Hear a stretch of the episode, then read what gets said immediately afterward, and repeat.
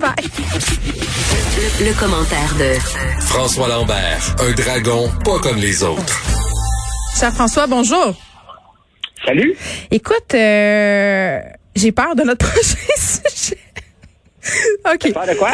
J'ai peur de toi. Tu veux me parler euh, d'un, co- d'un commissaire à la lutte au racisme à Montréal? On, ça se discutait depuis quelque temps, euh, évidemment, à la mairie, mais là, c'est officiel. On va nommer quelqu'un pour euh, s'occuper de la lutte contre le racisme à la ville de Montréal. Ouais, ouais. Oh, François, come on, c'est vendredi. Mais euh, oui, Je veux sais, qu'on s'aime, je veux qu'on quitte sur une bonne note. Oui, oui. Ben, euh, comment je pourrais bien dire? Euh, il y avait un problème avec la mobilité à Montréal. C'est un travail de policier et de surtout de faire appliquer les règlements, tu sais, avec la construction.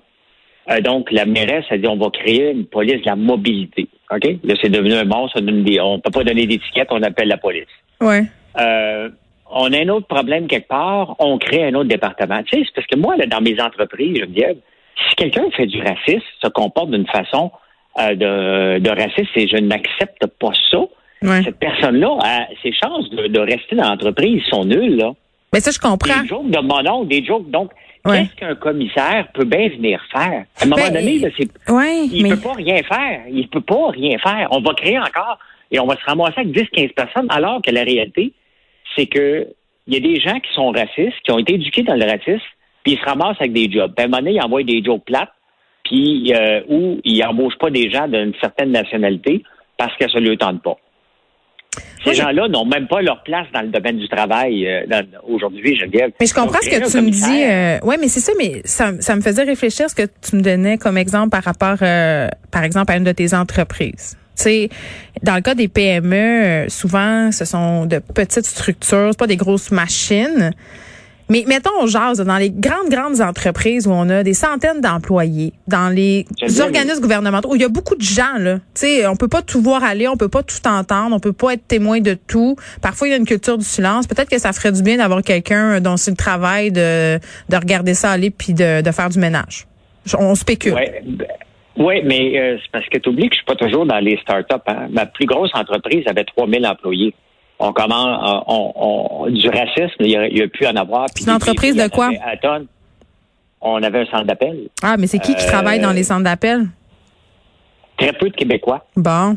Ben ça, c'en est un peu du racisme systémique, mettons, on jase.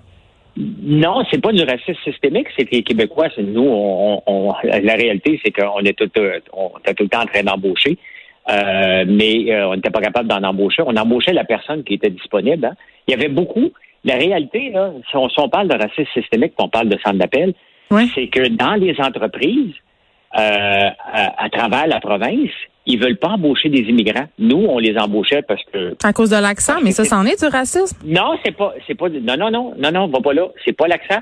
C'est a personne d'autre qui voulait les embaucher. Ces gens-là venaient chercher de l'expérience de travail. Après six mois, neuf mois, un an, ils, euh, ils s'en allaient ailleurs parce que bon, les gens ne voulaient pas faire carrière dans un centre d'appel, puis c'est bien correct. Mais pourquoi qu'ils venaient chercher de l'expérience de travail? C'est que très peu de gens voulaient les embaucher parce qu'ils sont immigrants, tout simplement. Euh, chez nous, il n'y en avait pas de racistes quand même, qu'on était 3000 employés. Euh, euh, puis s'il y en avait eu, la personne se serait fait congédier. J'ai pas besoin d'un département à côté qui vient surveiller, voir, hey, toi, t'as-tu respecté le ratio? En partant à respecter des ratios, pour moi, c'est de la discrimination positive. On a souvent discuté de ça. Là, là-dessus, on est agree to disagree. Je pense que ça, c'est, on s'entendra jamais. c'est correct. Mais, euh, mais moi, créer des départements, elle le fait avec la mobilité. Elle le fait toujours. Au lieu de, tu sais, l'imputabilité dans les entreprises, ça doit exister aussi au point de vue des gestionnaires. Mais ça, je suis avec toi. Ça, c'est vrai. Tu sais, que ça, la réalité, c'est que c'est encore un poste de dépense qui vient d'être créé pour faire peuple, pour faire, regarde, on va s'occuper de la problématique alors qu'il n'y a absolument rien qui va se passer. Et c'est encore de l'argent de nos taxes qui va s'en aller, puis ce département-là va faire exactement comme le département de la mobilité, alors que c'est une job de la police. Quand il y a un gros camion qui a une qui est dans une voie réservée, là, c'est pas un, département de mobilité qui doit l'enlever. C'est la police qui doit venir faire sa job. Donc, on la police ne faisait pas sa job, on crée un autre département à côté, et ce département-là devient immense, puis il se crée des besoins après. C'est et crois-moi, là, quand on a parti l'entreprise de 0 à 3000 employés, les départements poussaient comme des champignons.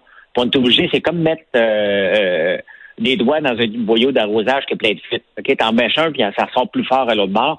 C'est exactement comment la, mairesse gère la ville. Elle crée des départements au lieu de s'attaquer aux vrais problèmes. Le vrai problème du racisme, ce sont les gens. Pourquoi des gens sont racistes? Pourquoi des gens sont en poste de supervision puis ils ont un comportement raciste? Ils n'ont peut-être pas leur place parce que ça se corrige pas. Il y a des, y a des choses, des, des, comportements qui peuvent se corriger chez les gens. Il y a des gens que tu peux pas corriger. Tu dois simplement dire, regarde, la porte est là, on n'en veut pas de ça ici. Ton comportement ne sera pas corrigeable, puis va-t'en. Euh, ça fait partie aussi du processus d'entreprise de congédier des gens, malheureusement, qui ne font pas partie de la culture. Mais encore faut-il être au courant euh, qu'il y a du racisme dans des institutions et à ce sens, euh, en ce sens-là, pardon, euh, un commissaire peut être utile. Mais écoute, toi t'es pas d'accord. Moi, je trouve que ça peut être une bonne chose si c'est bien géré. Et là, on pourra s'en reparler dans quelques mois parce que il va avoir. Des... de le dire le si. Oui, c'est ça. Il va avoir, il va avoir des comptes à rendre, il ou elle. OK, Walmart qui cherche 10 000 employés au Canada. Oui, puis hier, c'était, c'était Domino's. Puis là, on va voir tous les syndicats, toutes les, au lieu de voir ça comme une bonne nouvelle, c'est du cheap labor, puis euh, ouais, c'est du salaire probablement à 15 pièces de l'heure, mais c'est une bonne nouvelle. Ça veut dire que... Mais Walmart, ils n'ont pas des bonnes conditions de travail? Excuse-moi, mais moi, j'étais sur cette euh, impression-là. Ben, les gens... Euh, Ou c'est Costco? Ont travailler chez... Mais Costco, non, Costco, c'est des 55 000 et plus. Costco, c'est dans une classe à part. Qui parfait. Euh, sont dans, sont dans leur catégorie. Walmart, c'est le salaire minimum, là, plus, mais. Faut que tu chantes la chanson le matin, là. Je fais partie de la SEC, je suis vraiment content d'être un associé. Je, je, paraphrase. Oui, oui. Ben, on, on les voit plus. Ça, c'était une mode des années, euh, 2000 au début, là, tout le monde s'appelait associé, là, puis ils faisaient des gros power. Peut-être Ils prennent vraiment le monde pour des caves. Tu sais, ils pensent que si tu t'appelles associé, tu vas te sentir donc bien impliqué hein, dans l'entreprise, puis que hein, tu vas te donner à fond. Ma, première job, c'était chez Yellow, et on faisait des meetings comme ça de power le matin. Oh mon Dieu. Et euh, ben c'était pas pour vendre des souliers, ce qui était payant, c'était de vendre du Tana. donc euh, on avait des quotas, c'était les gros power. Puis let's go, faut vendre du Tana, puis let's go, comment on est bon? Tana, c'est le produit qu'on met pour protéger nos souliers. Puis c'est vrai, tu sais, ça me fait tellement rire que tu dis ça, François, parce que c'est comme la garantie prolongée quand tu vas dans un magasin d'électronique. C'est comme là qu'ils font à ah, pièce, tu sais. Écoute, j'ai déjà vendu des souliers de madame, là. Elle, devait porter des vitres, mais elle les trouvait beaux, puis c'était des neufs. J'ai vendu une patch en arrière, une patch en avant. Ah ouais, on patch. c'est pas ça. oh my God. c'était moi. Ben, non, oui, ben, euh, ben, oui, j'étais, j'ai appris de profiteur euh, des gens chez Yellow. C'était épouvantable. On salue, euh, on salue Yellow. C'est nous écoute.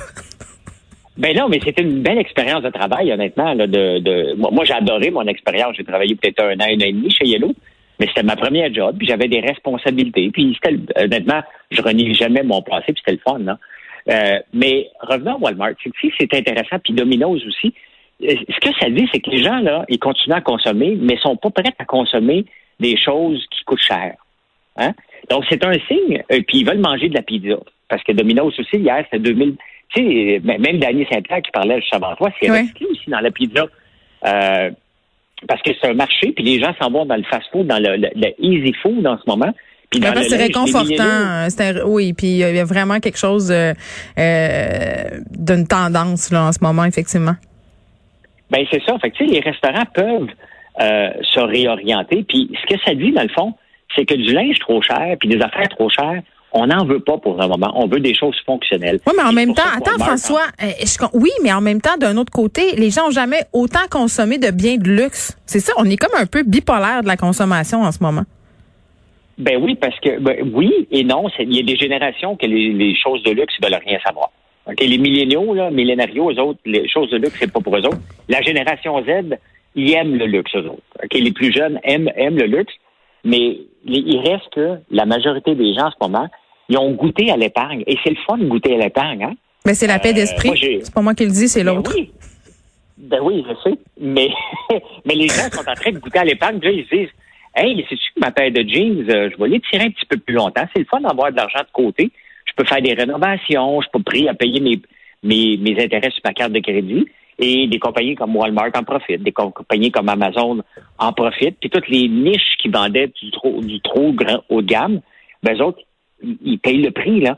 C'est pas vrai que l'économie va totalement mal. Mais le haut de gamme s'adapte aussi, François. Là, je sais pas si tu as remarqué, mais des grandes marques au- auparavant euh, réservées à l'élite ont fait leur entrée dans les magasins grande surface. Exemple Calvin Klein. Tu sais, Calvin Oui, Klein des oui. années 90, là, moi, j'aurais pas pu me payer ça. Maintenant, ils vendent des bobettes au Costco. là. C'est ça qui se passe. Oui, ben c'est parce qu'ils sont obligés de, de s'adapter. Ils ont un nom et euh, c'est pas tout le monde qui pouvait s'y payer. Donc, euh, mais tu sais, aux États-Unis, c'est très populaire dans les. Euh, J'oublie le. J'ai acheté tellement de chandails là-bas là, chez euh, Marshall, puis euh, qui est ici aussi. Euh, mais les grandes marques, euh, d'un côté, puis t'as Walmart puis Domino's. Donc, ce qui se passe en ce moment, c'est moi, si je suis quelqu'un qui m'arrache en ce moment, je regarde, OK, le marché s'en va où? Il faut que je suive le marché. Il faut que j'arrête. Les restaurants, là, ils peuvent tous commencer à faire de la pizza en ce moment. Ils ont tous Ben, ils font. Ils font du take-out. euh, des Ben restaurants oui. comme Mon Lapin euh, qui font de la haute cuisine euh, en ce moment ont un service de take-out de poulet barbecue. Là. Y a-t-il quelque chose de plus démocratique que du poulet barbecue? Tu sais, non. Donc, il faut se Ben oui. réinventer pour pas utiliser ce mot très, très galvaudé. François Lambert, je vais te souhaiter un excellent week-end de la grâce. Tu vas avoir bien du travail sur ta terre. Tu vas rester chez vous. Merci. On se retrouve lundi.